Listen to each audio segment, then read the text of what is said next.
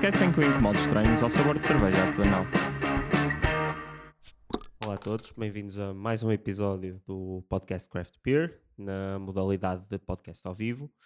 Uh, o meu nome é Tiago Lacerda e hoje tenho comigo uh, alguém que uh, nós conhecemos enquanto diretor do público, comentador, mas não um tudólogo, felizmente, e também por isso está cá.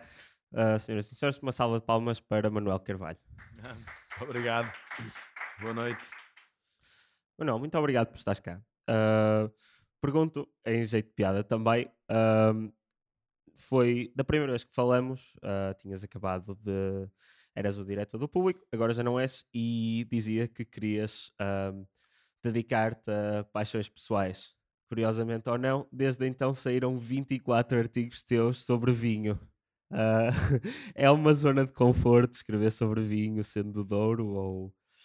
Sim, ou é, é, é uma zona de, de conforto porque é uma área que, com a qual eu tenho uma relação muito especial. Em primeiro, enfim, uma pessoa que nasce no Douro e vive no Porto uh, tem sempre quase uma, uma, uma dimensão genética uh, que o leva a uh, ter uma particular paixão uh, pelo, pelo, vinho. Pelo, pelo, vinho não é só no sentido da, um, do prazer de beber vinho ou no prazer de descobrir ou de conhecer o vinho, uh, mas até numa dimensão cultural e histórica uh, que tem a ver, portanto, com raízes, que é o meu caso. Enfim, eu era pequenino, como quase todas as famílias no Douro, Uh, os meus pais tinham e têm uma pequena propriedade e uma pessoa desde pequeno começa, portanto, a, uh, crescer, crescer, naquilo, a acompanhar os ciclos da videira, a fazer vindimas. Eu tinha 3, 4 anos na vindima, o meu pai uh, cortava uns cachos, punha num balde e eu ia pisar. Portanto, uh, é natural que, uh, com o passar do tempo, esse tipo de memórias, esse tipo de heranças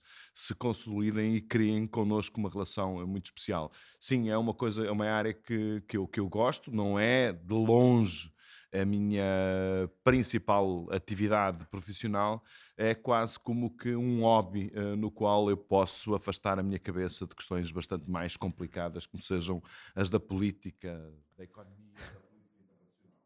Aquilo que te conhecemos também, quem só te conhece enquanto comentador ou quem nem te lê, te conhece mais a falar. Uh, nós estamos a ver qual, isto foi uma escolha tua, só para eu não dizer mal. Este é um, é um Beira uh, Reserva Quartz, é, é, um vinho da, da, da, da beira interior, Uh, portanto, que é uma zona de altitude, e eu gosto muito dos brancos daquela zona, precisamente porque, sendo vinhos de altitude, uh, são vinhos que têm sempre uma, uma, uma grande frescura e uma grande mineralidade. E é uma coisa que eu noto também a ler esses artigos sobre vinho, que sim, eu, eu li-os. Uh, tu nota-se claramente que tens um enorme conhecimento sobre a área, sobre o que estás a falar, não estás a nota-se claramente que tu, tu dominas a, a, a, terminologia, não só do vinho, uh, e noto que dás boas notas uh, por norma às, às, aos vinhos. Acho que raras foram as vezes que te encontrei a dar uma má nota. Isso contrasta com certos colegas teus do público que fazem as críticas de cinema. Portanto, antes de entrar na, nas nos tópicos mais sérios, ia-te perguntar se já ouviste, enquanto diretor, de que foste durante vários anos, se sempre te fizeram essa piada dos, dos críticos de cinema do público. Uh, recentemente, até posso dizer que vi um na net que o Killers of the Flower Moon, do Martin Scorsese, teve uma estrela pelos críticos do público e as pessoas estavam a dizer: bem, teve uma estrela do público, quer dizer que o filme é bom. Uh, por acaso, eu, os filmes que eu prefiro em relação aos críticos do público são aqueles que têm uma estrela dada por um, por um crítico e quatro estrelas dado pelo outro. Normalmente eu gosto desses, normalmente eu gosto desses filmes. Mas o universo da crítica entre o cinema e o, e o vinho é uma coisa completamente diferente. E porquê? Nós temos, uh, imagina, quatro, cinco estreias de filmes por, por, por semana e temos, portanto, uma possibilidade de escolher centenas, para não dizer uhum. milhares uh, de, de, vinhos. E, portanto, eu acho que é uma perda de tempo eu uh, investir na crítica eh, até porque o espaço é sempre muito reduzido, nós uhum. fazemos 4, 5, eh, eh, fazemos a avaliação de 4, 5 vinhos por semana, eu acho que é um desperdício eu preocupar-me com os vinhos que são maus. Uh, prefiro pura e simplesmente ignorá-los a não ser que sejam, portanto, de uma marca muito conhecida, uh, de um vinho que tem uma grande presença no mercado, aí sim justifica-se que nós, uh, até por uma questão de critério de informação, nós nos dediquemos a ele e que os avaliemos, mesmo quando são maus. Agora, principalmente pequenos produtores uh, que dedicam a sua vida de corpo e alma uh, a fazer um vinho, quando as coisas não correm bem, uh, nós, portanto, darmos, termos a veleidade de chegar ali e arrasar e de alguma forma comprometer tudo aquilo que é o investimento, muitas vezes, de uma vida, eu acho que não faz muito sentido. Portanto, por isso eu escolho normalmente os vinhos que vale a pena recomendar uh, e uh, esqueço os outros vinhos que de facto uh, não se distinguem ou quando se distinguem é por atributos negativos, digamos assim. Até porque acabaste de dizer que estiveste do outro lado, dos pequenos produtores.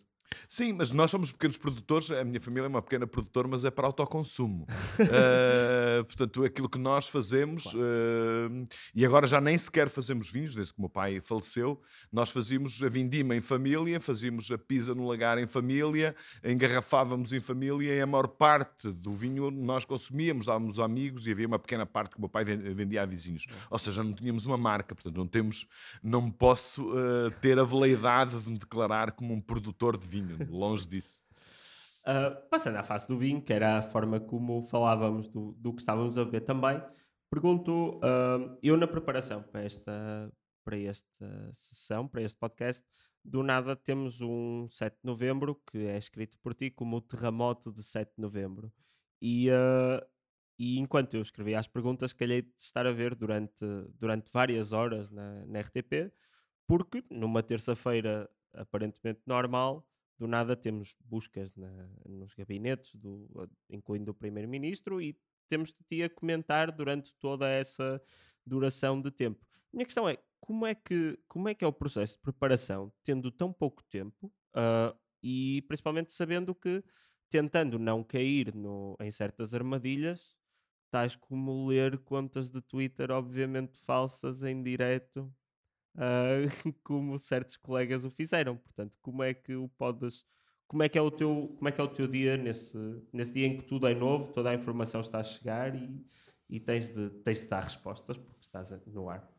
Eu acho que nesses momentos há dois ingredientes, ingredientes fundamentais uh, para o trabalho de um jornalista, uh, que é, uh, nesse caso em concreto, responsável por produzir informação uh, por, produzir, por, produzir, opinião que é ouvida por uh, milhares de pessoas. O primeiro é uh, um atributo que tem a ver com a memória, ou seja, uh, uma pessoa depois de acompanhar a política portuguesa ao longo de 30 anos uh, tem uma memória, uma experiência que lhe permite encaixar o que é novo naquilo que é permanente. e, portanto, isso permite, desde logo, ou seja, eu quando, quando soube que hum, havia uma, uma, uma, uma, uma buscas na residência oficial do primeiro-ministro, é a primeira vez que isso acontece. Exato. Ou seja, leva-te logo, portanto, tu aí consegues determinar a priori, logo no primeiro momento, que há aqui um acontecimento com uma gravidade absolutamente nova, inusitada, portanto, que uh, naturalmente iria ter consequências novas e inusitadas. Depois há uma outra questão que eu acho que é fundamental, que é uh, tu teres portanto, sempre uma, uma certa margem de ponderação. Uh, que é uh, uh, seres capaz de gerir e de avaliar e de contextualizar a informação tendo cautelas, tendo uh, uh, toda a prudência de forma a evitar que tu sejas absolutamente definitivo, que sejas categórico, que tu permitam portanto, ajudar as pessoas a contextualizar, portanto, a ver o filme no seu todo, mas tendo o cuidado de produzir julgamentos, antecipar consequências e, olhando para outra questão, para outra dimensão que está implícita na, na tua pergunta, teres também, portanto, uh, a sensatez de, uh, nestes momentos, não caíres numa tentação jornalística que é muito saudável, uh, por um lado, que é seres o primeiro. Uh, ou seja, tu vais dar, ou seja, aconteceu qualquer coisa, tens uma informação que vem na rede social, é isto? Não. Uh, não podes nunca, em momento nenhum, mesmo em momentos de grande tensão, deixares de colocar todos os filtros uh, que são inerentes à atividade jornalística. Portanto, se nós cairmos na tentação de pegar numa informação qualquer sem termos o cuidado uh, e o tempo e o distanciamento para analisar, para contextualizar, para indagar sobre a sua, já não digo veracidade, mas até sobre a sua plausibilidade. Uhum. Se tu cais nesse tipo de riscos, a possibilidade que tu tens de te estatelares, de fazeres um péssimo serviço, como é o caso que tu, que, que, que tu estás aí a citar, é, é muito maior. Portanto, uh, é essa questão, memória e alguma ponderação, alguma calma. Portanto, o mundo pode acabar daqui a dois minutos, mas não quer dizer que tenha que acabar em dois segundos. Uh, acho que são duas receitas que ficam sempre bem uh, naquilo que é a atividade normal de um jornalista. E quase que comentando, uh, já, já tu tendo a experiência nesse, nesse lugar de comentador, parece também que estás um pouco a dizer, com base no que eu já vi, o que é, qual é a diferença do que eu costumo comentar em relação a isto, realmente? Que é, isto parece, lá está, uh, tendo em conta aquilo que eu tenho vindo a comentar, isto parece algo diferente e, como tal, uh, adaptas-te a essa forma, por assim dizer. Ou seja, lá Sim, está. É, é, eu, eu, comparar a gravidade da, daquele evento com, com os anteriores que já comentaste.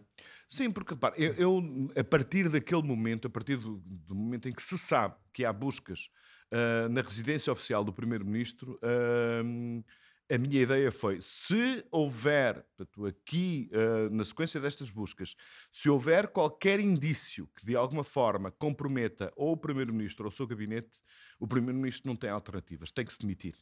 Uh, um primeiro-ministro, ao contrário, do, ao contrário do ministro, não consegue uh, sobreviver uh, à lógica da, da indiciação, do indício. Uh, o simples facto de ser constituído arguído, mesmo que nós, mesmo que nós uh, saibamos que no nosso ordenamento uh, jurídico uma pessoa ser erguida não quer dizer absolutamente nada. Eu, por exemplo, enquanto jornalista e enquanto diretor do jornal, eu fui erguido nos últimos anos umas dezenas largas de vezes, ou seja, a quantidade de vezes que eu fui a, a, a prestar declarações na qualidade de erguido foram mais do que muitas. Olha, na semana passada, uh, um processo que tinha a ver com o tempo em que eu fui diretor, tive que ir à, à polícia prestar declarações, portanto, uh, isso não quer dizer absolutamente nada. Uh, agora, uh, no caso de um primeiro-ministro, portanto, a mais remota suspeita tem um peso absolutamente avassalador que faz com que seja praticamente impossível. Portanto, havendo mínimo indício de que pode uh, haver ali a possibilidade de, de, uma constituição de erguido e em decorrência até uma acusação, o Primeiro-Ministro não tem condições para permanecer no cargo. Portanto, eu antevi logo essa, essa, uhum. essa realidade, mas uh, era um feeling, digamos assim. Claro. Não tive uh, a ousadia de o dizer que não, depois desta, depois desta havendo uma, uma busca em casa do Primeiro-Ministro, o Primeiro-Ministro tem que se demitir. Evidentemente que não o fiz. Só o fiz depois, portanto, de se saber uh, quem tinha sido investigado, o chefe de gabinete, uh, na sequência daquela, daquela confusão toda, portanto, e depois de saber, de vir o comunicado da Procuradoria-Geral da República com aquele célebre último parágrafo, onde se dizia, portanto, que havia um inquérito feito em nome do Primeiro-Ministro. Aí sim, portanto, uh, já tinha mais garantias, é mas eu também não, não tive grande tempo para, para, para, para produzir esse tipo de juízo, porque o Primeiro-Ministro foi muito rápido e ele próprio anunciou a, a sua demissão. E, uh, e também parece que estás a descrever também uma sobriedade. Lá está, tu nunca vais dizer que isso compromete o primeiro-ministro, estás sempre um pouco uh, defensivo no, no, que dizes. A minha pergunta é: achas que, uh, eu não sei se ainda consideras isso, mas os teus comentários refletem uma opinião do público, quer queiras, quer não? Ou seja, tu comentas sabendo que a tua opinião será associada à à, à ideia central do, do jornal público ou são entidades completamente diferentes? Sim então, e não. Principalmente agora. Sim e não. Sim, porque o público uh, é um jornal que tem um estatuto editorial e tem valores. Uhum. Não é? Uh, por exemplo, uh, vou dar um caso que é, uh, dar-te um exemplo que é emblemático. paradigmático, que é o público é claramente um jornalista europeu, europeísta. É um jornal europeísta. Uh, é um jornal claramente a favor da participação, da integração de Portugal na, no, no, processo de construção da, da, da União Europeia. Uh, o público é claramente um jornal que defende a democracia. O público é claramente um jornal que uh, está inscrito no, na, na, na, sua genética e no seu estatuto editorial, que é contrário a qualquer tipo de discriminação. E, portanto, isso dá-te uma espécie de framework, uma espécie de contexto no qual tu te podes movimentar uh, com segurança. Agora, uh, olhando à complexidade deste tipo de, de, de, de julgamentos, uh, há muitas vezes opiniões que eu tenho ou que eu tive na qualidade de diretor que não eram opiniões partilhadas uh, pelos meus colegas de direção ou por uh, os meus editores ou pelos meus jornalistas. Uh, a diferença é que, dentro desse quadro de valores que é o público, eu posso interpretar um determinado acontecimento à luz daquilo que é o meu juízo subjetivo. Uh, e um outro diretor, ou um outro editor, ou um outro jornalista podem fazer, portanto, a, a sua própria interpretação. Uhum. Portanto, nesse aspecto, o público é uma coisa que, enfim, sempre que há um jornalista estrangeiro que tenta perceber o que é a realidade do público, fica um bocadinho hum, uh, confundido. Uh, como é que é possível um diretor ter uma opinião e haver um jornalista que tenha uma opinião diferente e mais? Como é que o próprio jornal autoriza que essa opinião contrária do diretor ou da própria direção seja expressa no, no uhum. mesmo jornal. Mas eu tenho uma história que conto muitas vezes que é muito sintomática daquilo que é a cultura do público, que não é uma, que é uma cultura que vem desde a origem, desde os tempos de Vicente Jorge Silva num dia, portanto, no, eh, no, dia a seguir ao Vicente Jorge Silva ter escrito uh, aquele célebre uh, editorial da geração Rasca, se calhar, não sei se vocês se lembram, mas portanto, houve uma manifestação em Lisboa de estudantes do ensino superior contra as propinas e uh, o público teve na primeira página, portanto, um estudante portanto, com as calças baixadas a mostrar o, o, o traseiro. Uh, e o uh, Vicente Jorge Silva escreveu um editorial onde chamava essa geração a geração rasca, não é? E foi muito negativa para a forma como os estudantes estavam a manifestar. E ele, no dia seguinte, ou seja, no dia em que esse artigo, esse editorial foi publicado, por acaso veio ao Porto. E eu e um outro colega chegámos ao pé dele e dissemos: Olha, você está a ter exatamente, você que andou no maio de 68, arrancar pedras, não é? tirar pedras à polícia, queimar carros, não é? você está a ter exatamente o mesmo tipo de atitude, o mesmo tipo de discurso, o mesmo tipo de leitura da realidade que os seus pais e as pessoas mais velhas tiveram relativamente ao seu próprio comportamento. E portanto ele depois argumentou: não, isto é uma coisa diferente, isto é quase uma questão estética, isto não se faz. São os seus valores, não é? Mas agora você não pode ter este tipo de julgamento tão definitivo sobre uma geração que é a sua, da qual você está distante e não tem esforço absolutamente nenhum para compreender as razões da sua, do seu protesto e, e, e, e, a estética da sua, da sua manifestação. E, portanto, na, na sequência da conversa, vejam bem, portanto, nessa altura, estamos a falar em 1994, eu era um jovem jornalista que tinha eh, pouquíssimo tempo de experiência e estava a falar com uh, uma espécie de monstro sagrado do jornalismo, o diretor do jornal, que era o Vicente Jorge Silva. E o que é que ele responde no final dessa, dessa, dessa, dessa conversa? Muito bem, não estamos de acordo, mas vocês vão escrever isso num artigo de opinião uh, a dizer, portanto, que o meu artigo que, era um, que é uma estupidez, que é um preconceito geracional, etc, etc. Portanto, nós no público temos o... Não, não, hoje, hoje o público continua a manter essa, essa, essa a liberdade crítica que um jornalista tem em criticar o diretor é enorme. Uhum. E isso é a nossa maior riqueza. É isso que faz com que o público seja de facto um jornal diferente. Mesmo uh, quando há um jornalista estrangeiro que vem cá e que se apercebe desta realidade, um, ficam admirados não é, com o nosso grau de liberdade, porque, apesar de tudo, mesmo os jornais democráticos uh, uh, uh, por essa Europa fora, há uma orientação que vem da direção. Nós temos uma cultura muito de baixo para cima e de uhum. cima para baixo, onde tudo se mistura, é quase uma espécie de albergue espanhol, um pouco até anarquista, se quisermos. E a nível de proteção de jornalistas, porque da mesma forma que todos todos estão livres para. Lá está, é essa liberdade. E quando alguém, alguém vai contra um dos vossos, e posso dar o exemplo da, da Bárbara Reis, que recebeu uma mensagem, isto é público, do José Gomes Ferreira, após o ter criticado por ter lido um tweet, obviamente falso, recebeu uma mensagem a dizer: prepara-te. Uh, não sendo tu diretor, não sei se consegues opinar, mas pergunto como é que, na altura em que eras, responderam a situações semelhantes, se é que as houve, ou se tens conhecimento de causa desta. Houve, houve vários casos, alguns correram bem, outros não correram mal. Vamos lá ver. Defender o jornalista, há uh, duas situações em que é necessário defender um jornalista.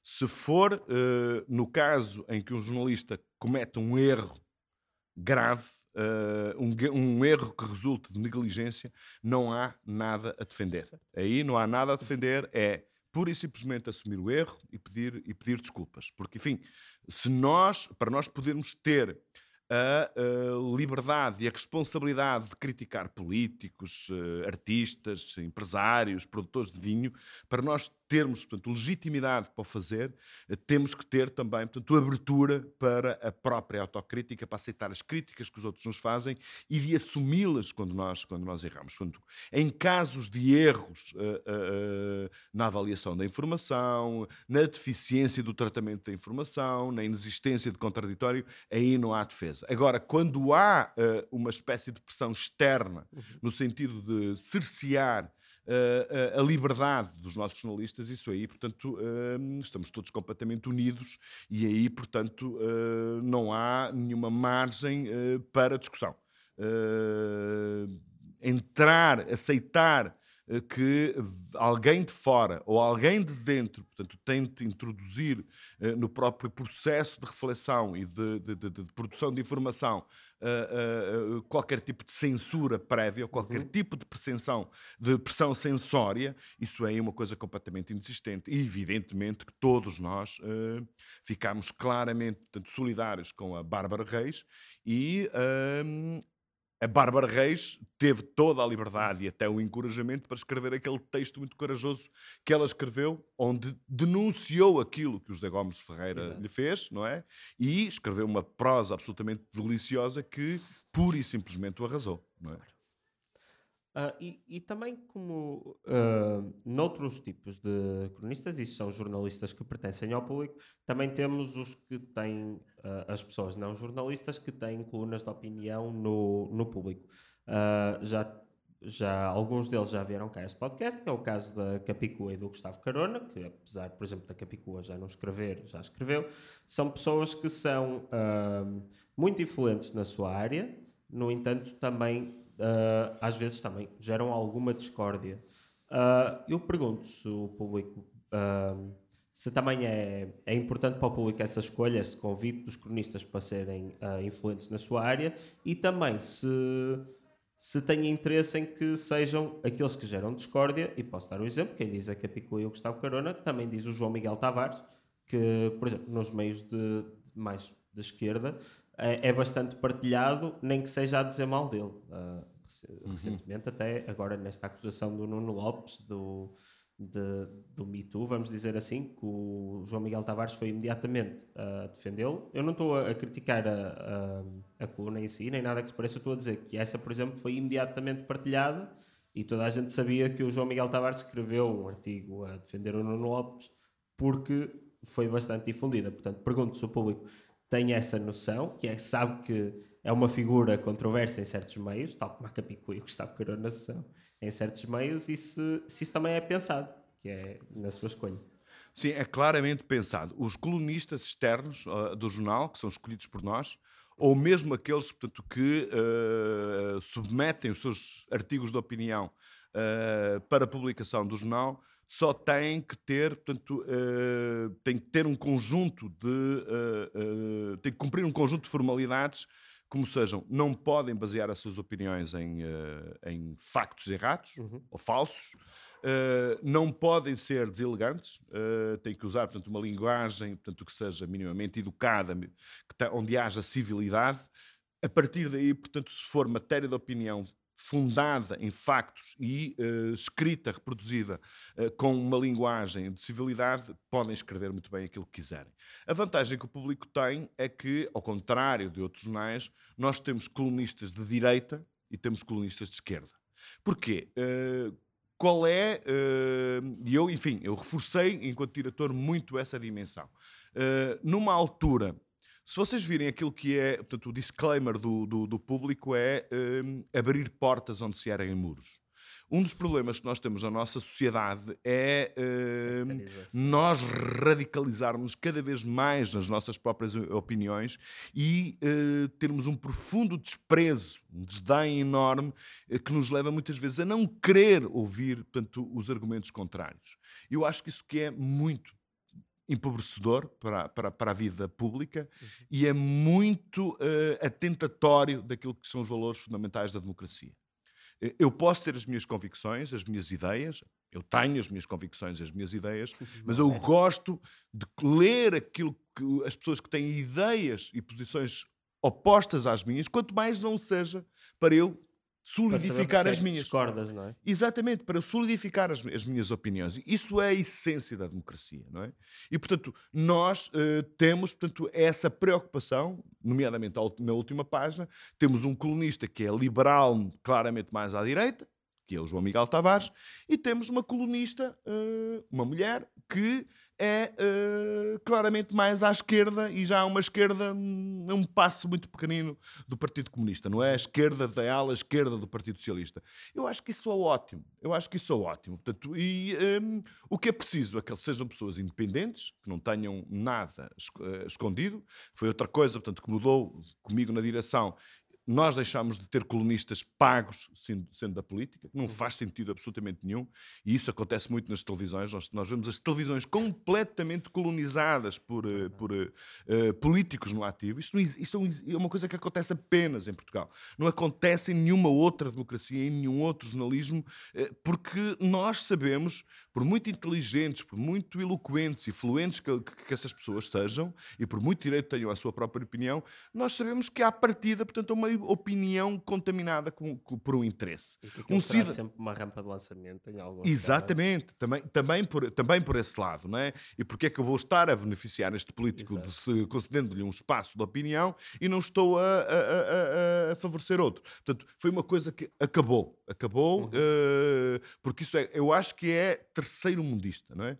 E, portanto, e custou-me imenso, por exemplo, ter de prescindir de um colunista com a inteligência, a sensatez uh, e a cultura do, do, do Rui Tavares. Uhum. Não é? Agora, portanto, as regras é tu vais para a política, Rui, deixas de escrever no público, ou escreves no público quando quiseres. Agora, nós não te pagamos para ser nosso, nosso, nosso colunista. Um, e sendo que és um, um fundador do público, um dos, um dos envolvidos na fundação do público, é fácil uh, ir largando o controle de certas áreas, porque eu imagino, e, e falávamos disso há bocado, que estiveste, tu viveste a, a, a experiência de ser jornalista no meio principalmente físico e, e tiveste de, de ir adaptando, e enquanto diretor tens, tens debaixo do, do cinto, usando expressões inglesas, Uh, a proeza de passar de 12 mil para 48 mil uh, subscritores online, foi-te fácil ir largando esse controle, ir, uh, ir abdicando dos teus, dos teus dogmas ou das tuas ideias feitas de que o jornalismo se fazia em, em meio físico e, e, passando para o digital, e quem diz isso diz outras coisas? Não, não, não, não foi. Bom, não foi fácil. Uh, nós até encontrarmos portanto, um cenário que nos desse algum conforto e alguma estabilidade, tivemos muitos anos de fracassos e muitos anos de resistências. Uhum. Uh, porque uh, o que muda, uh, o que muda é que, usando uma expressão do Sr. Murdoch, é que nós, portanto, vamos deixar, a partir de agora, nós vamos deixar de imprimir as notícias em, em, em árvores mortas. É? basicamente, portanto, agora, em vez de publicarmos, em, imprimirmos em papel, vamos publicá-las uh, online. Não é exatamente assim. A lógica do jornalismo online é muito mais complexa do que aquilo que era o jornal em papel. Uh, o jornal em papel, portanto, era um ciclo de produção de notícias de 24 horas sobre 24 horas, não é? Onde havia muito mais tempo para nós estudarmos os dossiês, havia muito mais tempo para falarmos com fontes, havia muito mais tempo para escrevermos um texto, de o relermos, de o sujeitarmos à revisão dos copydesks, de pedir a um colega para ler e discutir com ele. Isso uh, uh, acabou porque a lógica de produção no jornalismo online é muito mais vertiginosa, ou seja, estão sempre coisas a acontecer e nós temos que estar sempre em cima da, da, da atualidade. Aquela, aquela ideia de que havia, portanto, nos anos 90, quando o público nasceu, de que hum, Uh, uh, nós dávamos uh, as notícias, não é? e depois, portanto, elas eram replicadas pela rádio, e, ou se houvesse um acontecimento qualquer ao meio-dia, a rádio noticiava, e depois uhum. nós, no dia seguinte, fazíamos uma notícia muito mais profunda, com muito mais contexto. Isso acabou. Nós hoje somos o jornal antigo, somos o jornal moderno, somos a rádio, somos a televisão, porque cada vez mais o recurso de vídeo é, é, é, é extraordinariamente importante. Isto torna tudo muito mais difícil e a margem de erro é muito maior. Portanto, nós caminhamos muito mais sobre, uh, sobre brasas. Portanto, é, é, tudo muito mais difícil. Mas, uh, enfim, as coisas uh, mudam, não é?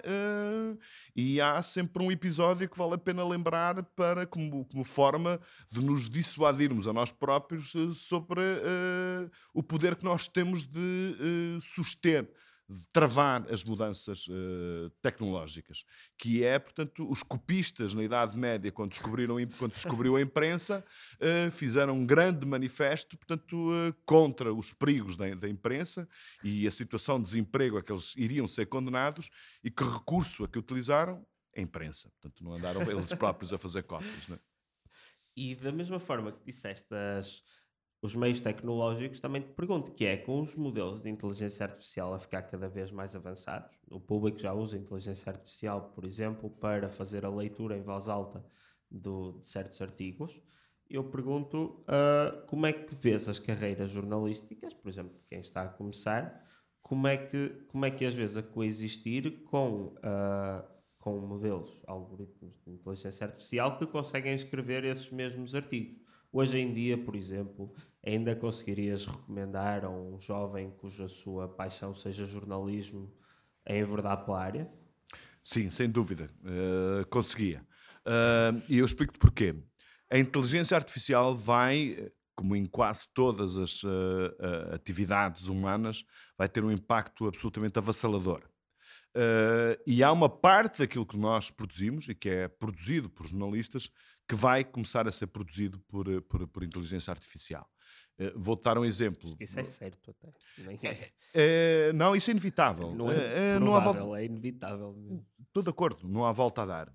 Agora tu vê bem, a inteligência artificial uh, tem por base informação que já existe, pré-existente. O jornalismo, portanto, é uma forma de criar informação. Ou seja, se Agora, tu imaginas a conferência de imprensa do primeiro-ministro António Costa às duas da tarde em que anuncia a sua demissão.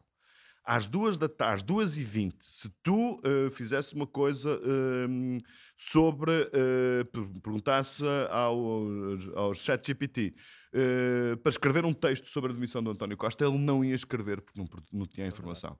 Portanto, essa parte, essa parte da criação da, da, produção de informação básica que depois alimenta a parafernália da inteligência artificial vai ter que continuar a ser feita por, por humanos. Ou seja, vai ter que continuar a ser feita por, por, por, por jornalistas. Quer isso dizer que no futuro próximo as redações terão o tamanho que tem, por exemplo, hoje o público? Uh, eu acho que não. Eu acho que é uma parte muito significativa daquilo que é uh, recensões sobre, uh, sobre filmes, uh, invocações. De investigação, por exemplo. O jornalismo de investigação vai ter que ser continuar. A, a máquina não vai andar ali à procura de documentos e a falar com fontes, pessoas, não é? entrevistar pessoas à procura de chegar à informação. Ou seja, o jornalismo continuará a ter, portanto, continuará a ter que ser feito por jornalistas. Agora, muito daquilo que nós produzimos, portanto, resulta de, da leitura, do estudo, da análise, da correlação, da contextualização de informação pré-existente. E boa parte desse trabalho, sim, estou de acordo contigo, portanto, passará a ser feito por, por inteligência artificial. É inevitável.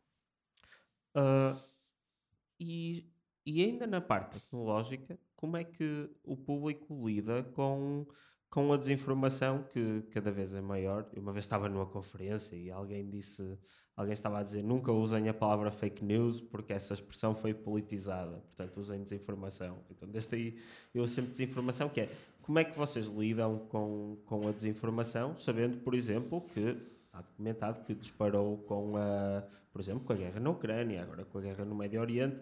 Como é que vocês, enquanto jornalistas, se certificam que as vossas fontes, uh, mesmo de, de, locais mais remotos, são, são fidedignas e não, e não são uma das muitas contas, às vezes financiadas por Estados, para difundir uma, uma certa mensagem? Bom, isso, é, é, para começar, todas as fontes têm interesse. Todas.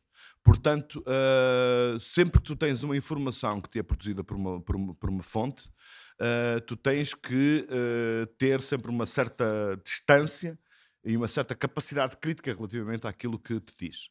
boa parte do jornalismo portanto, da, e do jornalismo de informação resulta, vamos ser francos, de ajustes de contas. Nós somos muito amigos, temos um negócio e, portanto, eu zango-me contigo, portanto, que vou-te querer tramar e como é que te tramo? Vou denunciar. Exatamente. É, é, o que quer dizer, portanto, que há aqui um nível muito alto, muito elevado de intoxicação e, portanto, é necessário muito sangue frio, muita independência, muito juízo crítico para nós sermos capazes de, de, de fazer esse tipo de distanciamento. Agora, portanto, uh, há boas fontes e más fontes, não é? E um jornalista que tem 10, 20, 30 anos de experiência sabe as distinguir perfeitamente. Sabe qual é a pessoa que até dá muitas vezes informação e que aquilo que, se, que o preocupa Vejam, por exemplo, vou dar um caso concreto no, no, no, no uh, do, do, tempo áureo do jornalismo dos, uh, dos, uh, dos papéis do, do, Pentagon Papers. Não é? Aquilo é claramente portanto, uma pessoa que tem acesso aos papéis, que está de tal forma incomodado com a hipocrisia e com a mentira da, do, do governo de Nixon que decide levar aquilo ao, ao New York Times Exato. e ao Washington Post. Veja o que aconteceu com o Watergate. É também uma fonte que está uh, no, na, na, na, no, no, gabinete do, do, Nixon que vai dando pistas aos jornalistas para eles próprios fazerem a sua própria investigação, que levou, portanto, à admissão do presidente dos Estados Unidos. É? Uh, evidentemente que há, as fontes são sempre muito diferentes na sua, na, sua natureza.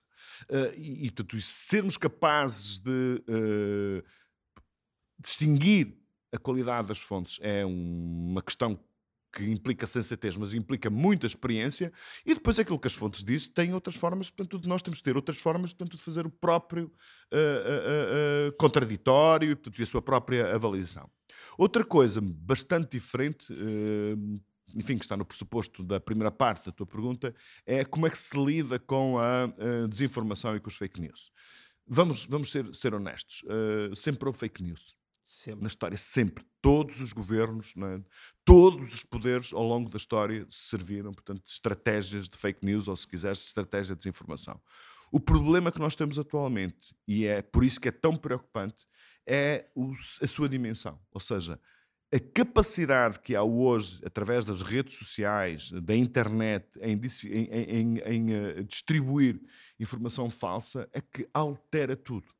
E uh, se antes, portanto, havia umas partes interessadas que faziam circular informação falsa em defesa de, de determinados interesses, agora nós temos Estados, não é? Temos Estados, é? está completamente comprovado, não, é? não há dúvidas absolutamente nenhumas, nenhumas, que a Rússia, portanto, criou uma estratégia de, de, de divulgação de, fake news é uma uh, indústria nacional. É uma indústria, é quase uma. É, uma, é uma, é uma, é uma forma de. de, de é, é, quase militar. Não é? é quase uma estratégia de, de, de, de, exercício militar. Como é que nós vamos uh, enfraquecer o nosso adversário?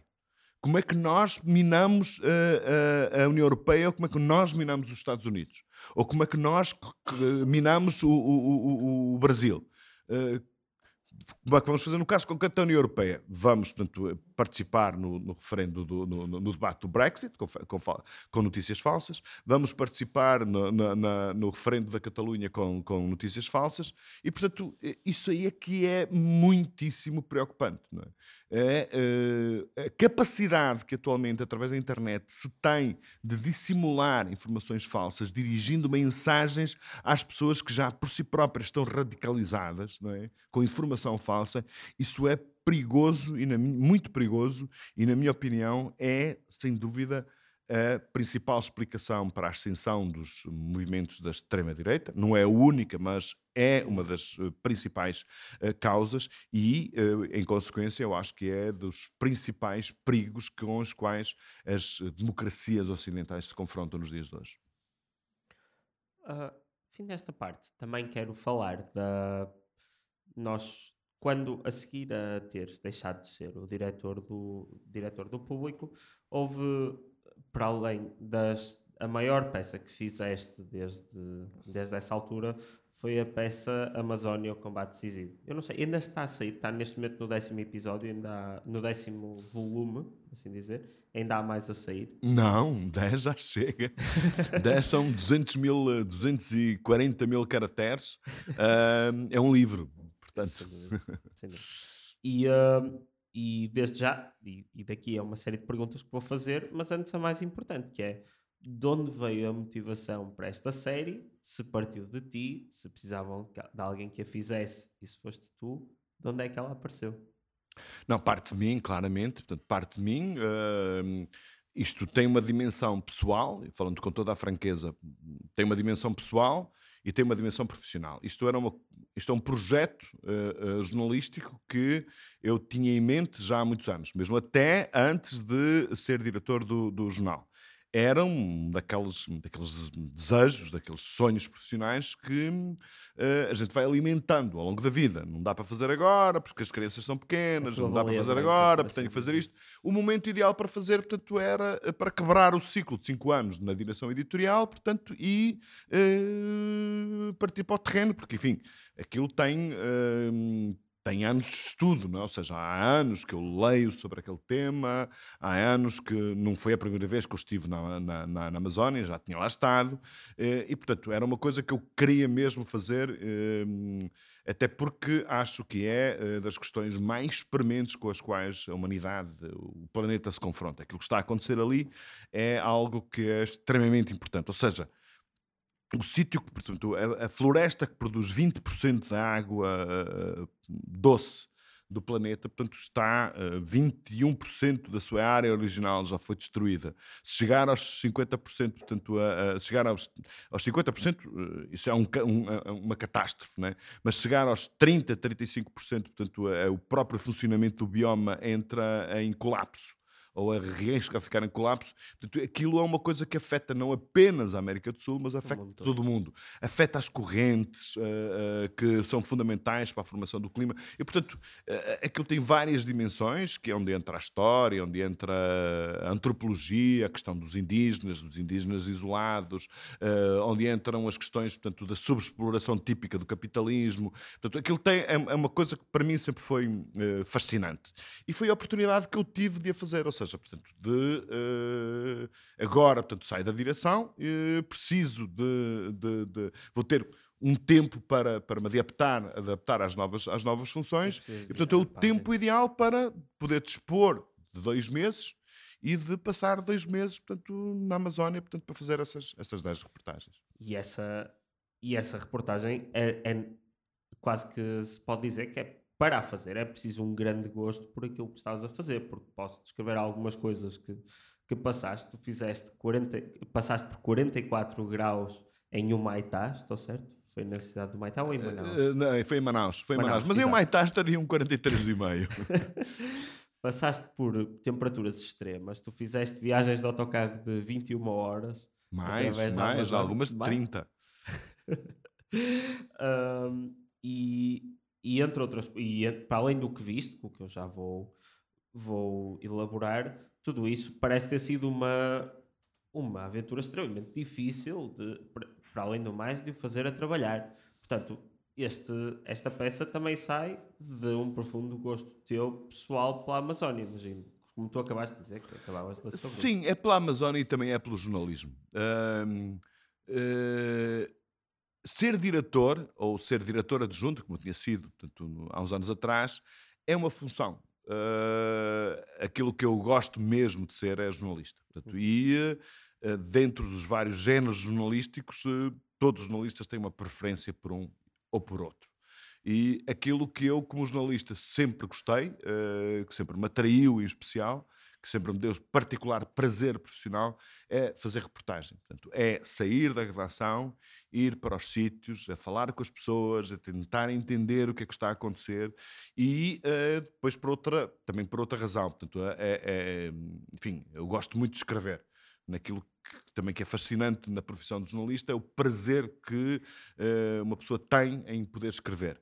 E a reportagem é o texto jornalístico onde há por definição, à partida, mais literariedade, uhum. digamos assim, mais liberdade, ou seja, enquanto que uma notícia é sempre um, há uma certa dimensão técnica que tu tens que cumprir, uma notícia tem uma série de regras uh, que tu tens que cumprir, uh, na reportagem tu tens mais liberdade, há mais, como eu disse, literariedade. E, portanto, isso é aquilo que eu gosto mesmo, sempre gostei mesmo de fazer, sempre fiz, sempre que pude, é isso que eu, que eu, que eu faço, e, portanto, ter a possibilidade de o fazer, portanto, no meio de comunidades, de cidades indígenas, uh, no meio de cidades perdidas uh, no meio da floresta, isso, ou, enfim, também, já agora, em zonas de muito desconfortáveis de perigo. Pois. Uh, estive em zonas de, onde era de facto perigoso, por exemplo, a capital mundial do garimpo ilegal, não é?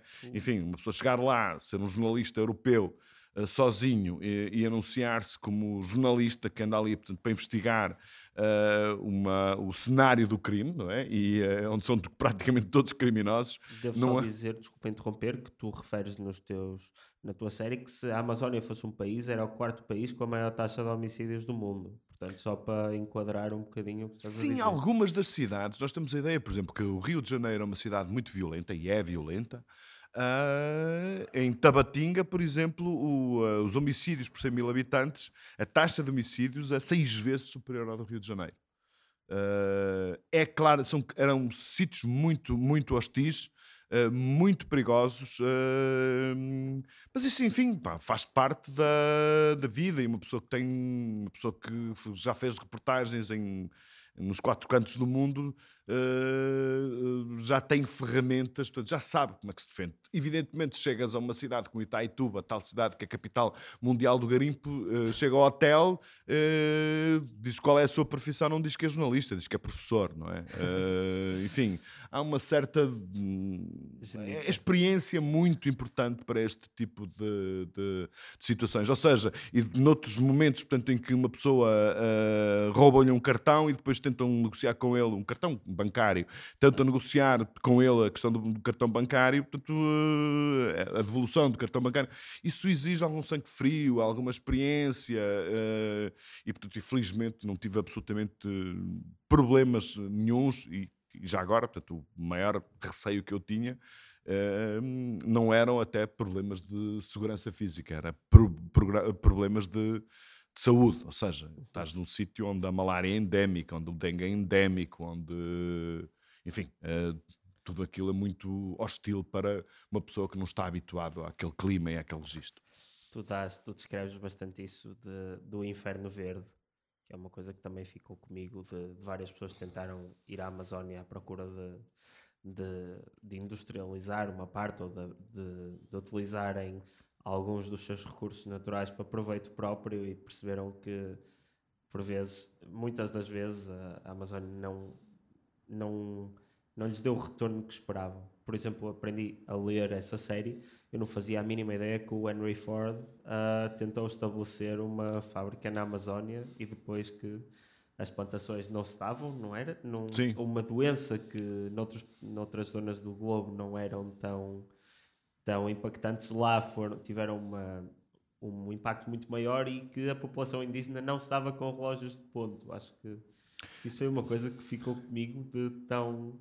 Não, houve vários, houve vários, vários investimentos uh, uh, uh, megalómanos de investidores internacionais na Amazónia um, que foram todos,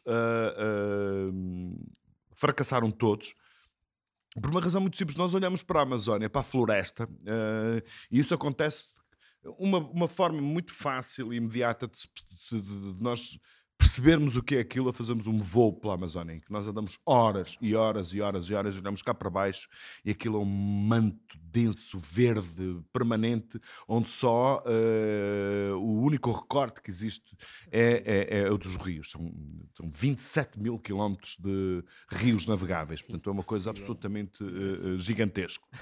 Um, e aquilo, portanto, nós olhamos para aquilo que existe, parece ser uma coisa, isto, uma coisa forte, pujante, uh, com uma vitalidade à prova de bala. Não é verdade. Não é verdade. Aquilo uh, é, é, é, é, Há muita vitalidade em coexistência. Uhum. Se nós retirarmos um dos, dos elementos daquele ecossistema, aquilo vai tudo abaixo. Vou dar um exemplo. Uh, nos, nos, processos de desmatamento que se fizeram, portanto, o desmatamento é primeiro queima-se a floresta, é? Depois corta-se, deixa-se ficar ali uns, um, um, ano ou dois e depois, portanto, arranca-se os troncos e, portanto, e, e terraplana-se tudo. Um, em várias das, nos primeiros anos, portanto, eles deixavam uh, no meio, portanto, derrubavam todas as árvores, algumas para vender, outras por simplesmente eram queimadas, uh, e deixavam uma árvore frondosa, uma árvore lindíssima, que chega a ter 40, 50 metros de, de altura, que era o, o, o castanheiro que, que dá as, as, castanhas do Pará, uhum. as castanhas que, que, há que há à venda. Ora, uh, passados uns anos, passados poucos anos, eles viram que os, os, os castanheiros morriam. Morriam porque o castanheiro, como qualquer outra árvore, uh, precisa dos insetos polinizadores que uh, polinizam também as outras árvores. Uh, estando um, uma árvore sozinha ali, deixa de ter polinização deixa de, portanto, ter os, as suas funções bióticas fundamentais um, e não, não, as consegue uh, solucionar e, e, morre. Outro exemplo, nos mangais, portanto, aquelas árvores que portanto, têm, têm, são árvores altas, depois têm uma série, portanto, os troncos, uh, antes uh, uh, transformam-se em raízes e entram dentro da água. Se há uma árvore que cresce mais do que as outras, portanto, ela desequilibra-se, cai e arrasta as outras todas. Portanto, elas então, crescem todas em harmonia. A simbiose na floresta é uma coisa, aquilo é perfeito.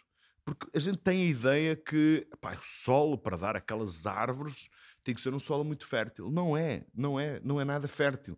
Aquilo, como chove muito, a água está sempre a limpar os nutrientes. Da, da... Agora, tem uma camada de, de, folhas em decomposição com bilhões de, de fungos, de insetos, de roedores, de minhocas, e portanto estão a produzir matéria orgânica permanentemente, a água que está sempre a chover, portanto, leva essa matéria orgânica até às raízes e depois escoa-se para o rio.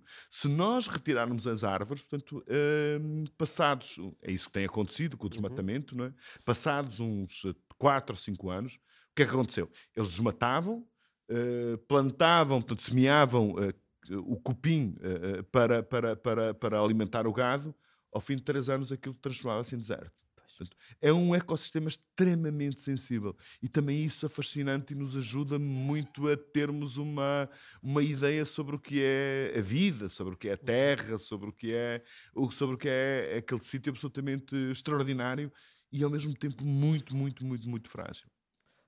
Uh, devo dizer que ao longo dessa série tu descreves genocídios de indígenas, não só, não só presente, como também o passado, incluis a Portugal também, os colonizadores portugueses. Tu descreves atentados aos direitos humanos, tal como a garimpagem ilegal que uh, envenena as águas de, dos povos indígenas com, com mercúrio.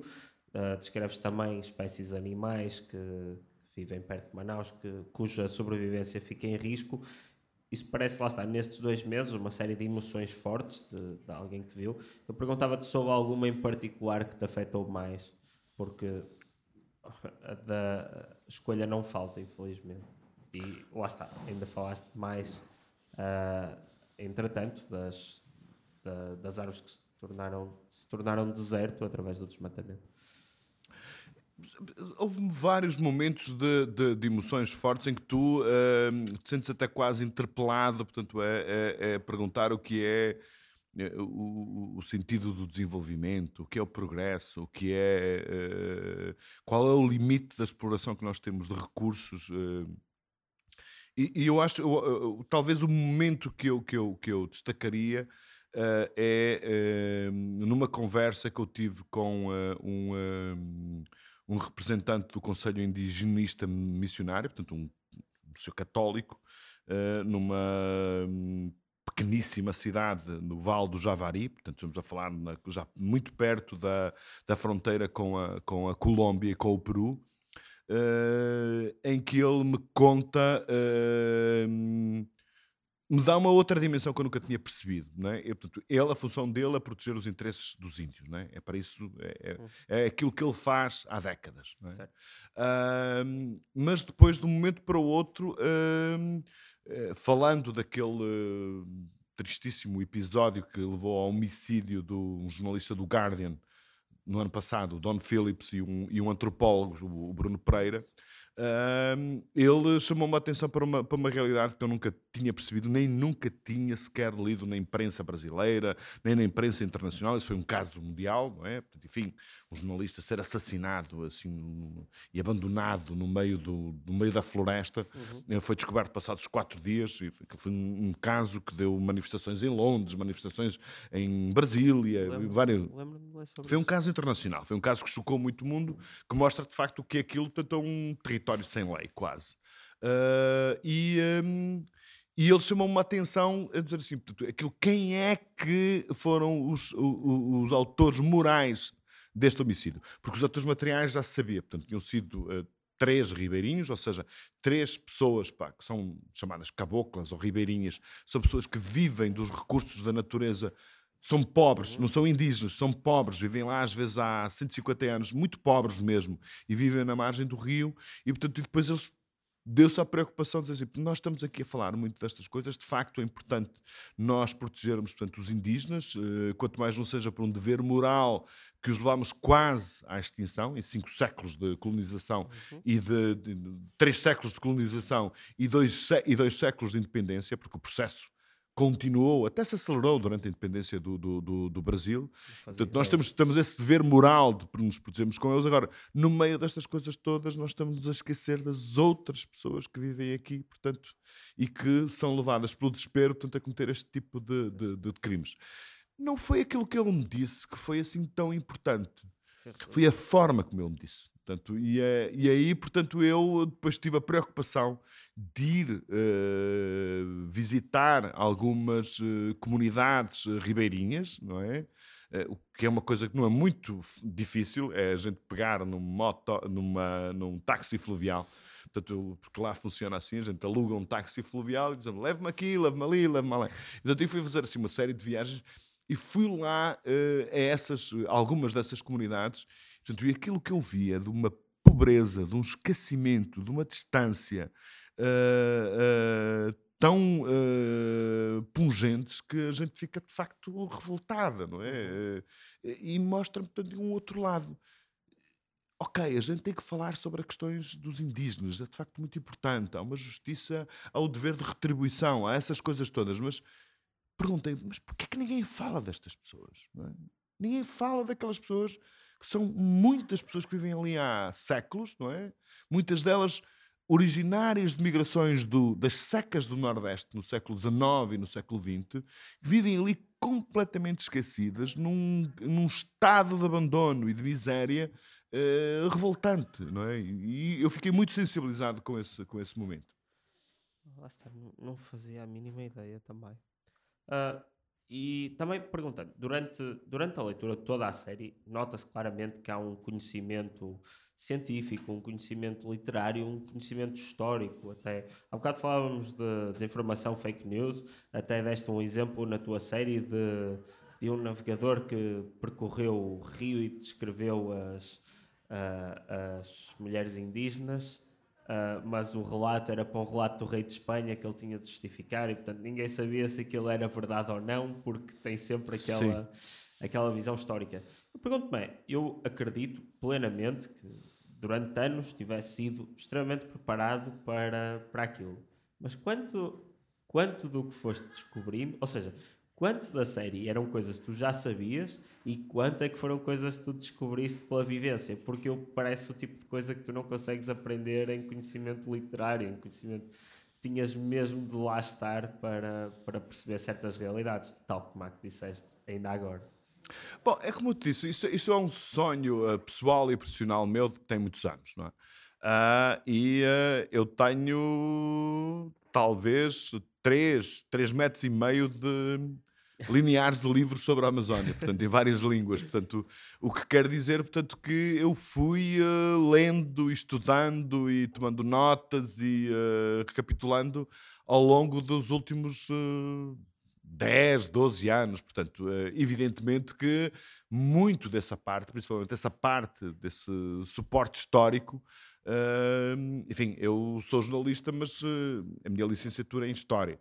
Uh, eu tenho, portanto, essa paixão pela, pela, pela, pela, pela história. e, um, e, evidentemente, que eu já já sabia essas, essas coisas pelo lado do registro histórico. Não é?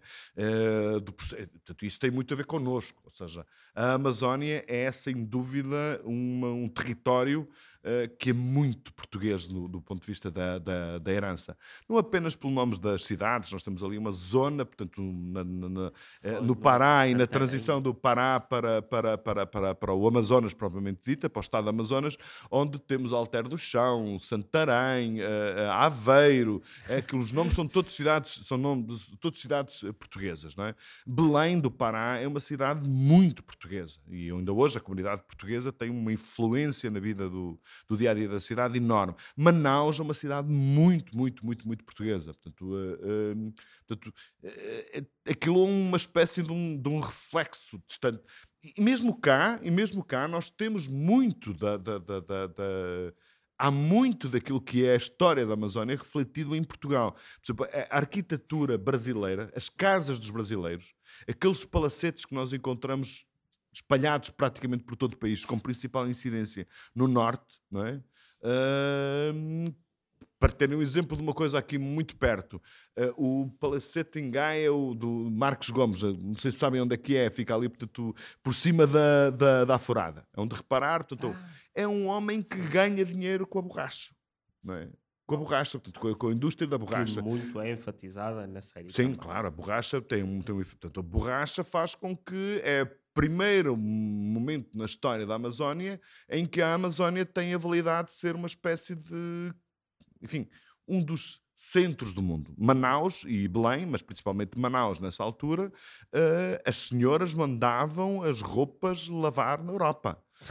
As companhias líricas de, de, de uh, ou do Moulin Rouge, as companhias líricas de, do Scala iam a Manaus. Portanto, o dinheiro era tanto, tanto, tanto, tanto, né, que aquilo era. Enfim, e a gente vê o Teatro da Paz no Amazonas, ou vê algumas das construções da época, e aquilo era de facto portanto, uma coisa opulenta tem esse lado da opulência nas cidades, dos comerciantes, e portanto, muitos dos comerciantes eram portugueses, fizeram grandes fortunas, não é? e, eh, depois, enfim, reinvestiram cá uh, uh, boa parte deles, ou então, quando acabou o ciclo da, da borracha, portanto, tiveram que se mudar, o ciclo da borracha, o próprio fim do ciclo da borracha é uma história muito interessante, porque lá está, mais uma vez, a seringueira, portanto, a árvore que dá a borracha na Amazónia só se dá em coexistência com, outras, com as outras árvores. Mas gente, cada, cada seringueiro tinha o seu, a sua estrada, não é?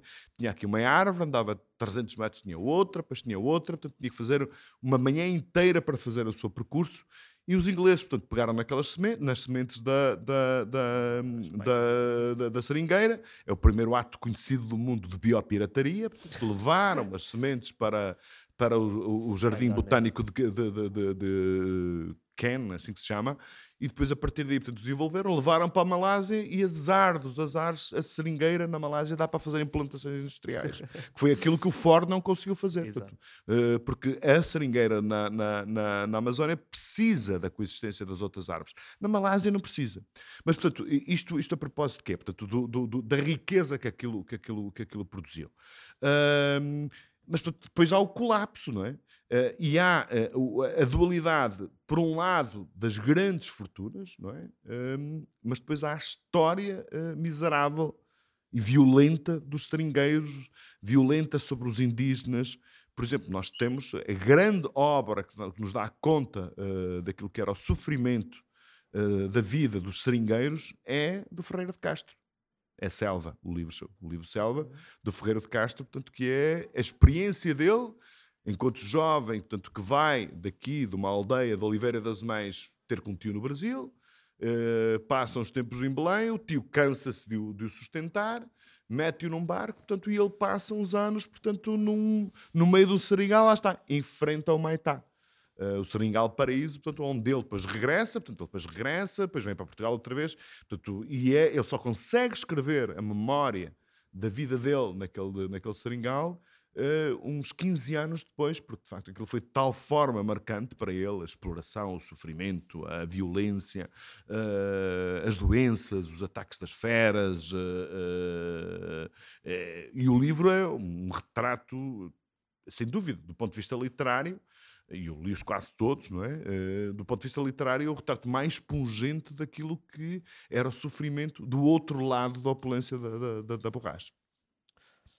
Uh, sei que está a acabar a hora, mas há aqui perguntas que eu tenho mesmo de fazer. E, e uma delas é: uh, tu foste à Amazónia e estás a falar há, há bastante tempo de toda aquela, toda aquela fragilidade de um ecossistema gigantesco. Portanto, eu acredito que tenhas ido e, e, tenhas visto do lado de quem quer preservar a Amazónia, como é óbvio. Agora, eu pergunto como é que é, mesmo sabendo que um jornalista deve ser distanciado das, das realidades, como é que é, por exemplo, ouvir o prefeito de Itaituba uh, queixar-se que, que, desde que o Lula este, uh, está no poder, que já não consegue passar tantas, tantas licenças de lavra garimpeira como passava antes. Como é que tu, que claramente pareces estar pelo lado de defesa da Amazónia e ouvir alguém queixar-se e, e, e, como tu próprio descreves alguém com uma certa soberba, queixar-se que já não consegue passar tantas licenças, na prática para uma coisa que implica uma destruição de uma parte da Amazónia. Eu, eu quando consegui, portanto, eu, eu, tentei marcar uma entrevista com, com, com, esse, uh, com esse prefeito uh, e um, uh, eh, depois de alguma insistência com os assessores de imprensa, ele uh, recebe-me numa, numa primeiro momento da. Não foi para a entrevista, foi para me testar, não é? Para saber se me dava a entrevista. E então, portanto, eu entro no gabinete dele e ele uh, faz-me assim uma pergunta: Tu és ativista? E eu sou ativista de quê? Não, eu sou jornalista, não tenho ativismo absolutamente nenhum. O único ativismo é contar aquilo que se passa e dizer a verdade. Ele ficou assim a olhar para mim, parece que amanhã. Pronto.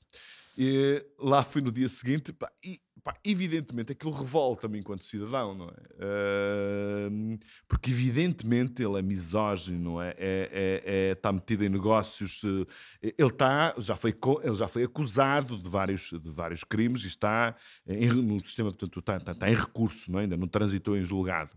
Uh, é um fanfarrão, foi multado porque em 400 mil reais, em 40 mil reais, porque um dia, isto foi no ano passado, chegou a uma festa uh, e uh, disse uma coisa do tipo: epá, eu hoje vou comer 20 destas mulheres. Portanto, eu disse isso em público, não é? E, portanto, o Ministério Público, com uma ação, ele teve que pagar. Portanto, é deixem-me usar esta expressão, uma besta, não é? Uma pessoa absolutamente execrável, não é? Uh, tal, está associada a tudo o que seja. A campanha dele foi financiada por um grande garimpeiro, portanto, está ali, portanto, uh, uh, é uma pessoa execrável. Agora, eu escrevi exatamente aquilo que são as respostas que ele deu às minhas, às minhas, às minhas perguntas. Uh, porque eu aí tenho uma, uma atitude de. Eu na militância, na milita, eu, a militância, a minha as minhas ideias, eu exerço-as quando escrevo artigos de opinião devidamente registados com opinião. Ou seja, os meus leitores vão chegar a dizer isto é a opinião dele. Não é? Eu concordo, não concordo. Agora, portanto, naquilo que é reportagem ou a notícia, eh, o dever do jornalista é contar aquilo de uma forma mais imparcial e mais objetiva possível, mesmo que muitas vezes, como foi o caso, a gente tenha que se retorcer na cadeira. Não é? Eu acredito que tenha sido difícil. Pô, é não, é, não, porque aquilo é horrível. Não é? Aquilo, é, não, aquilo é horrível. Aquilo é, Itaituba é horrível. Não é? Há uma coisa muito engraçada que é que é um, um jornalista, um, um, grande jornalista brasileiro que escreveu um livro recentemente sobre a Amazónia, o João Moreira Salles, eh, que é de uma grande família, portanto, que, é, que são os, os, a família dele são os banqueiros, são os donos do Itaú, e tem o Instituto Moreira Salles eh, em São Paulo, que é eh, dirigido por um portuense o, que é o, o, João Fernandes, que foi o diretor de Serralves. Uh, ele é o diretor do, do, Instituto Moreira Salles. Portanto, é uma família filantrópica e ele é um grande jornalista. E ele diz uma coisa muito engraçada. Enquanto que no, na época colonial uh, os portugueses deixaram para a posteridade uh, Ouro Preto, né, que é uma cidade absolutamente maravilhosa, uma cidade barroca absolutamente maravilhosa, com as igrejas e as esculturas do Aleijadinho, um, o garimpo do, da era do Bolsonaro deixou para a posteridade Itaituba, que é uma cidade inacreditavelmente feia, hostil, não tem uma árvore, não tem um passeio, uh, e, portanto, e é capital mundial do garimpo ilegal. E isso há ali claramente um conluio entre os poderes públicos e os interesses mafiosos uh, dos criminosos, portanto, uhum. que uh, sobem o rio, se instalam numa determinada, uh, numa determinada área, portanto, uh, rebentam com a floresta, portanto, e depois usam mercúrio para extrair o ouro. E poluir as águas poluir as águas e, portanto, contaminar. Portanto, um estudo da Fundação Fiocruz, que é uma, uma espécie, deixem-me ver se é uma espécie de Instituto Ricardo Jorge de Portugal, é? uh, fez, portanto, uma, uma, uma, um estudo da população uh, indígena dos, uh, do, do, dos indígenas de Munduruku e concluiu que 60% das crianças, portanto, tinham teores de mercúrio no sangue uh, acima da, daquilo que é recomendável. Porquê?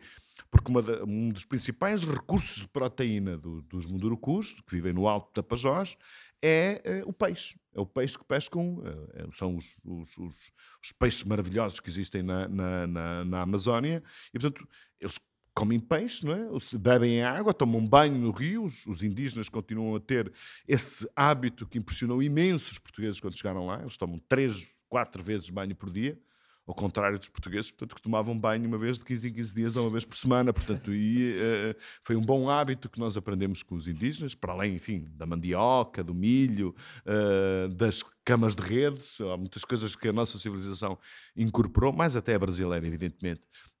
Mas essa foi uma delas, e portanto, essa, essa, relação que eles têm com o rio, uh, portanto, as águas estavam contaminadas e, e portanto, e ele, e, a gente pergunta-lhe isso, não, isso é completamente mentira, isso não entra na, na... Mas é um estudo da Fundação Fio Cruz, ah, isso é tudo mentira, isto é, isso é dos comunistas, os comunistas é que dizem, é que dizem esse tipo de, é que dizem esse tipo de coisas. Mas já agora, a esse propósito, há outras coisas que nos deixam perplexos, não é? Que é, os mundurucus, uh, os mundurucus são, uh, um, atualmente existem cerca de 14 mil indivíduos dessa, dessa, dessa, desse povo. Uh, e um, eles estão distribuídos, mas a maior parte existe, tá, vive precisamente no Alto Tapajós, que é a zona, o coração do, da mineração ilegal. É a zona onde existe mais ouro, portanto, para, para, para, para explorar.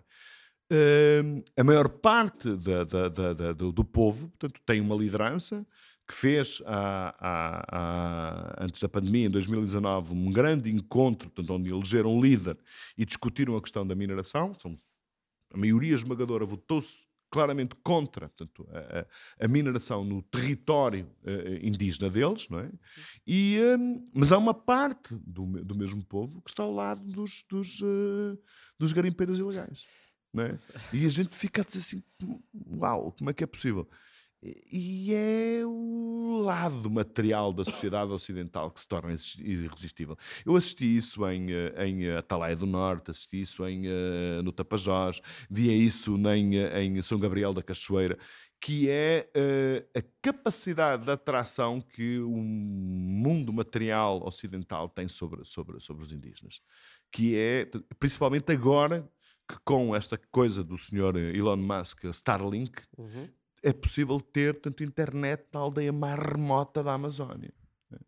E, portanto, uh, havendo internet, há um que tem um telemóvel, os outros querem ter um telemóvel. Pois. E, portanto, um, o que está a acontecer, eles têm escolas indígenas até uh, ao segundo grau, até ao sexto ano, mas depois, para continuar a estudar, têm que vir estudar para a cidade e já não voltam. E, fala. e isso é das dos episódios da, da Amazónia, da série. Penso o 7, por acaso. Não, é, eu falo nisso, eu falo nisso em São Gabriel da Cachoeira e falo nisso também em, uh, em, em Atalaia do Norte. Em, em Atalaia do Norte dos em... graus de alcoolismo dos Exatamente. Dos em Atalaia do Norte é uma coisa absolutamente uh, uh, o, o, território indígena do Val do Javari é tem uma área superior à do território de Portugal continental. Portugal tem 92 mil quilómetros quadrados, aquilo tem 98 mil. Uh, a população indígena que vive num território maior que Portugal são 5 mil. Desses 5 mil, uh, a maioria esmagadora vive em aldeias, portanto, de contacto intermitente, ou seja, já existem lá instalações, portanto, serviços públicos, não é? Uh, já existem um posto de saúde, existe uma escola.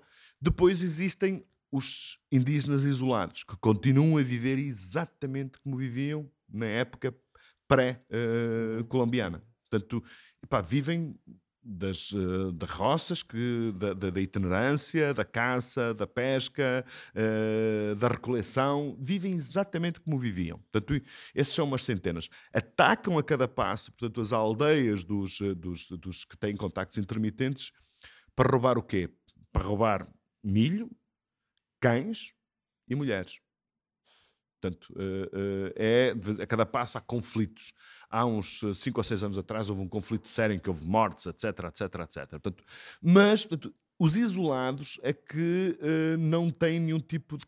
continuam a viver e é. matam branco se o virem a uma, a uma determinada distância querem, portanto, que é o resultado, os antropólogos dizem que é uh, o resultado da tradição oral, que são povos que muitos deles são fugitivos das primeiras vagas da colonização e da violência uh, dos colonizadores sobre, sobre eles. Portanto, foram fugindo, fugindo, fugindo, fugindo e, portanto, depois, através de tradição oral, portanto, mantém aquela coisa do inimigo são aqueles, não podemos ter nada com aqueles, portanto, e continuam a passar de geração para geração esse tipo de, de, de palavra. Os outros, portanto, já estão muito aculturados e é um problema que os eh, falei com alguns antropólogos das, de algumas ONGs, da própria FUNAI, uh, mas o que é que se está a passar? Uh, e eles próprios dizem assim: isto é de facto é que se eles saíssem das, das suas comunidades, né, das suas aldeias, para terem uma vida uh, boa, mas não, eles, eles têm dificuldades enormes em se adaptar e são facilmente explorados por exemplo, em Atalaia do Norte há uh, uma, uma, uma, uma, uma tribo, uma, uma, um povo, uh, não são os Baniwa, ai, mas começa por B.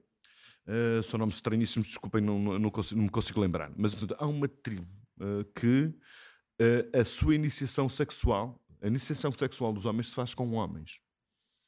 Portanto, são presas fáceis para, para, a, para a prostituição homossexual pois. na própria aldeia. Portanto, isto é uma coisa, portanto, é, é dramático. Aquilo que é, são alvos fáceis da predação sexual, da exploração de trabalho infantil, muitas vezes, e também, portanto, é um, é, uma, é, um, é um universo muito propício para a expansão da, de, das igrejas evangélicas, principalmente norte-americanas, que acham que têm ali, portanto, a possibilidade de recuar aos primórdios da humanidade, portanto, e criar uma nova natureza humana fundada uh, na ingenuidade, na, na, na, ausência de contactos materiais do, uh, com o capitalismo, com a cultura, etc, etc. Aquela frase parecia que não podia ficar pior, mas ficou. É, não, isso, é, isso, é muito, isso aí. Muito uh, nessas localidades onde existem uma grande maioria de população indígena, nessas pequenas cidades, não, isso já não acontece, por exemplo, em São Gabriel da, da Cachoeira. Porquê? porque 85% da população são indígenas aí, portanto, é a maior cidade indígena uh, do, do, do, Brasil e, portanto, uh, o, uh, o, poder político está nos indígenas, a educação está nos indígenas. eu tive a sorte em saber, apanhei lá a festa anual que eles fazem, que é uma coisa chamada Festribal. Uh, e portanto é uma coisa, portanto eles têm orgulho na sua cultura, eles vivem na cidade, uh, tem problemas de alcoolismo, sim, mas não tem problemas de exploração aos problemas de uhum. exploração sexual que existem em Manaus, que existem em Belém, que existem em Atalaia do Norte e que existem nas outras, nas outras cidades.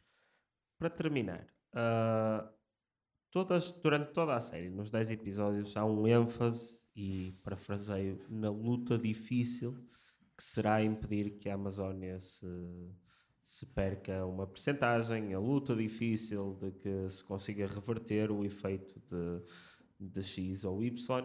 E, é, e, parece às vezes que se diz isto é uma luta difícil ou isto é difícil para não dizer, não dizer que é impossível. E fica sempre uh, a parar uma aura de, de um pessimismo normal, porque é o pessimismo em relação a tudo o que é climático que vivemos hoje em dia.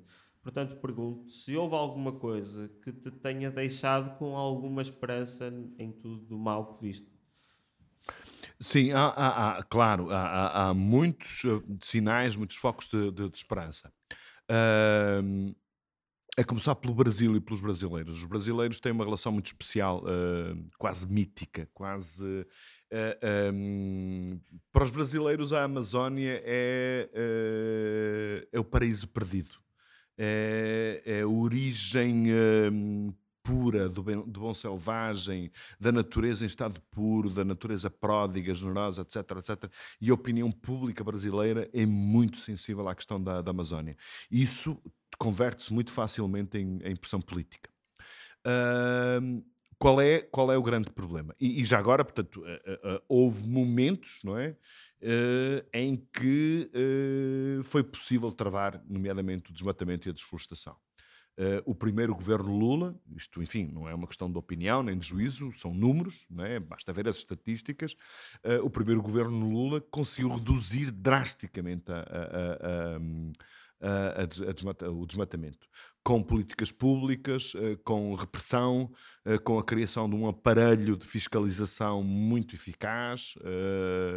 E nós sabemos também que, por exemplo, durante o governo Bolsonaro aconteceu exatamente o contrário. Portanto, uh, o Bolsonaro desarticulou o IBAMA, desarticulou, uh, uh, desarticulou o ICMBio, acabou, portanto, praticamente acabou, retirou todos os recursos da polícia da, da, área da polícia federal que é especializada em crimes ambientais Uh, o próprio Bolsonaro dizia coisas do tipo: Eu não quero saber da porra do índio nem da porra da floresta, estou interessada no minério. Uhum. E preciso verbos, portanto, uh, uh, portanto. E isso fez com que o desmatamento se sentisse protegido politicamente. E o garimpo ilegal também. Portanto, uh, não houve mudança nas leis, mas o simples facto de tu notares que tens cobertura política, isso instigou. Portanto, e há um grande disparo nos quatro anos do, do, do, do, governo Bolsonaro na destruição da floresta e principalmente no garimpo ilegal ao longo deste ano, portanto até setembro, uh, relativamente à média dos governos de Bolsonaro, o desmatamento tinha-se reduzido 40%, uh, 60%. Portanto, o que mostra portanto, que é possível travar, travar isso. E, portanto, aquilo que o Lula fez foi alterar o discurso político, voltar a dar força ao IBAMA e ao, ao CMB, são agências do Estado, portanto, que fiscalizam a, a, a, os crimes ambientais, um, portanto, mudar o discurso e ter operações em concreto, portanto, nomeadamente uma coisa que deixou o Brasil e o mundo estarrecido, que foram imagens uh, de, de, de, das consequências do garimpo ilegal no território dos Yanomami. Portanto, os, os índios completamente subnutridos. É? Completamente subnutridos, é portanto, doentes, portanto, com o contágio das doenças ocidentais. Portanto, aquilo, a gente via aquelas imagens daquelas crianças, não é? E, portanto, eles aí portanto, fizeram uma operação que mobilizaram o exército e aquilo foi sério. Destruíram aviões, eh, helicópteros, uh, navios, dragas uh, e foram aí muito, muito duros. E o que é facto é que o garimpo acabou. Uh, e o próprio Lula foi lá, a ministra uhum. foi lá, portanto, isso foi um, um sinal muito, muito importante. Portanto, haver uma convicção política de que isso é importante travar uh, é uma, uma ajuda. Mas não basta, não basta por uma razão muito simples, uh, porque aquilo é uma, um território demasiado grande. A gente está em municípios que são maiores do que Portugal. Fala portanto, de 20 Portugais, não é? Ou, mais que isso. Ou mais, portanto, não, portanto, repara, o Pará, o Pará, o Pará não é tão grande como a Amazónia, não é? Mas o Pará é, são duas Franças, não é? Portanto, é, é, aquilo é gigante. Portanto, ter um controle sobre todo aquele território, mesmo que eles tenham tecnologia com satélites com, e a NASA, portanto, a NASA apoia portanto, o, o, o, um site chamado Map Biomas, portanto, que permite em tempo real ver o que é que está a acontecer em pequeníssimas quadrículas do território.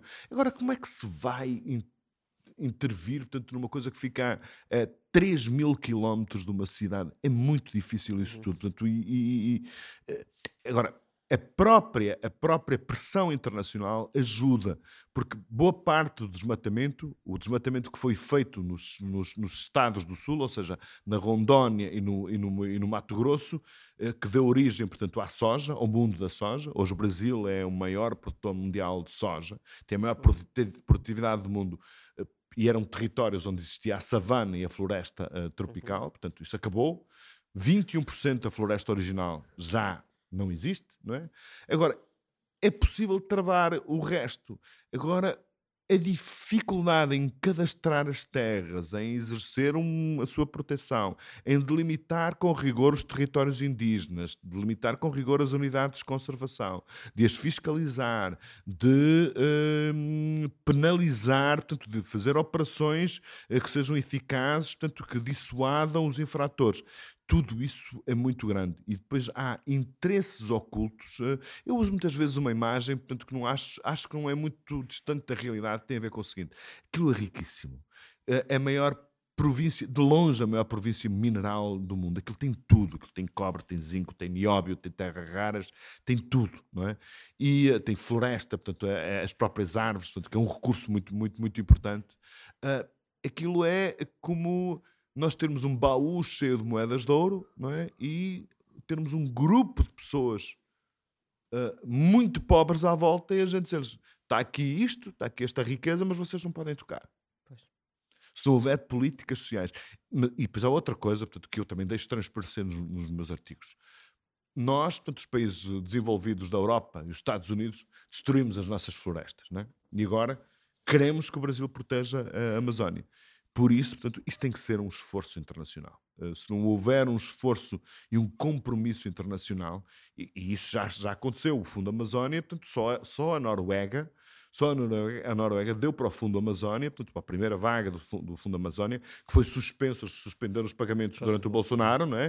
Uh, mas agora, portanto, já reativaram aquilo. Só a Noruega deu mil milhões de euros. É? Portanto, tem que haver um esforço internacional no sentido de dizer assim, não, as pessoas que vivem lá têm que ter, ser devidamente apoiadas para não serem tentadas a destruir a floresta, não desmatarem, a não entrarem no garimpo legal, pelo contrário, se tornarem-se guardiões.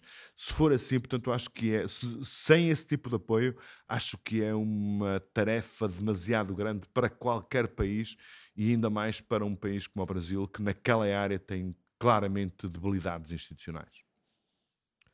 Uh, tudo isto está disponível para ler na série Amazónia, uma luta decisiva. É isso, um combate. Um combate decisivo. Uh, uma salva de palmas para Manuel Carvalho. Muito obrigado. Manuel, muito obrigado por cá estares e tenho pena que isto tenha duração, porque tinha, tinha mais 50 perguntas para te fazer, mas é para isso que existe o off. Muito obrigado, Tiago. Foi um prazer estar aqui convosco.